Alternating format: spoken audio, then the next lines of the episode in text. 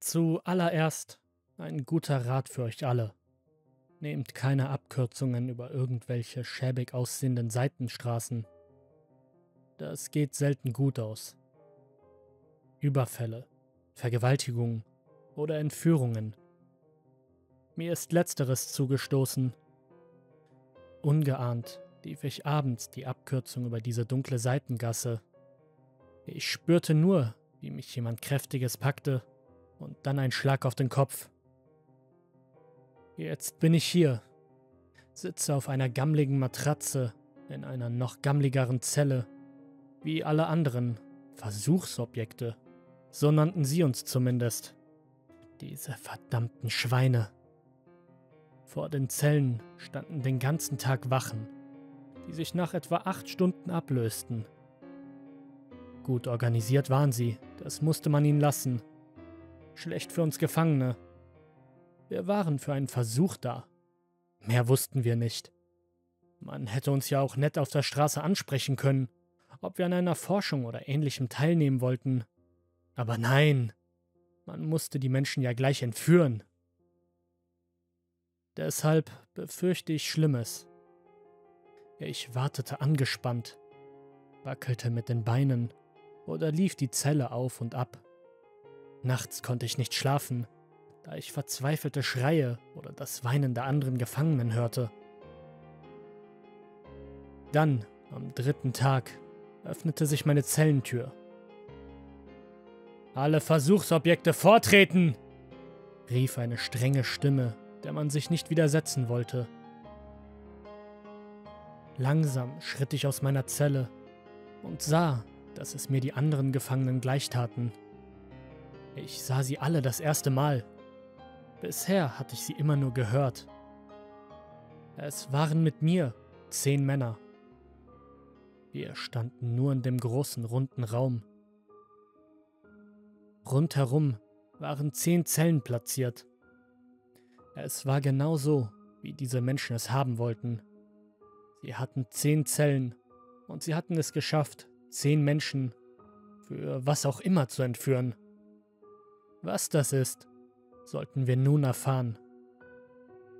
Stellt euch in einer Reihe auf, sagte der Wächter, der genauso streng aussah, wie sich seine Stimme anhörte. Es dauerte einen Moment, bis der Befehl ausgeführt wurde. Ein paar der Männer sahen gesundheitlich angeschlagen aus. Doch diese Menschen hatten kein Mitleid. Los jetzt! brüllte der Wächter und prügelte mit einem Schlagstock auf den langsamsten von ihnen ein. Dieser wimmerte nur und schlurfte in die Reihe. Wir standen nun ordentlich in einer Reihe. Ich stand ganz am Ende. Gut, nun wird der Versuch durchgeführt werden. Jeder von euch bekommt nun eine Waffe. Die Aufgabe, die ihr zu bewältigen habt, ist ganz simpel. Ihr habt 10 Sekunden Zeit zum Überlegen, ob ihr auf mich schießen wollt. Schießt ihr nicht, schieße ich auf euch. Ganz einfach. Es kamen Unruhen in den Reihen auf. Ein paar weinten, andere wollten es nicht glauben. Der Wächter verteilte an jeden von uns eine Pistole. Der Mann links neben mir konnte sie kaum greifen. So sehr zitterte er. Der Wächter ging ganz ans Ende der Reihe. Ich war also der Letzte. Es geht los, die Zeit läuft!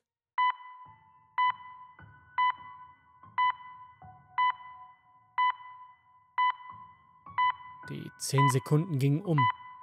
Ich hörte keinen Schuss. Dann drückte der Wächter ab. Der erste fiel leblos zu Boden. Ich schluckte. Mir wurde ganz heiß. Sie taten das gerade wirklich. Diese. diese verdammten Bastarde brachten Menschen um. Der zweite war an der Reihe. Innerhalb der zehn Sekunden kam kein Schuss. Auch er wurde von dem Wächter umgebracht.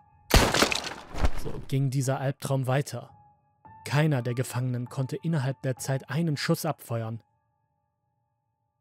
Alle bekamen eine Kugel in den Kopf. Dann war der Mann neben mir an der Reihe. Ich roch Urin. Der Arme hatte sich eingepisst vor Angst. Auch er wurde vor meinen Augen umgebracht. Nun war ich an der Reihe. Der Wächter grinste mich provozierend an. Ich bekam einen richtigen Adrenalinschub. Ich richtete meine Pistole auf den Wächter und drückte ab. Nichts geschah. Das Magazin war leer. Der Wächter lachte nur laut und richtete nun seine Waffe, die er gerade nachgeladen hatte, auf mich. Diese gottverdammten Schweine!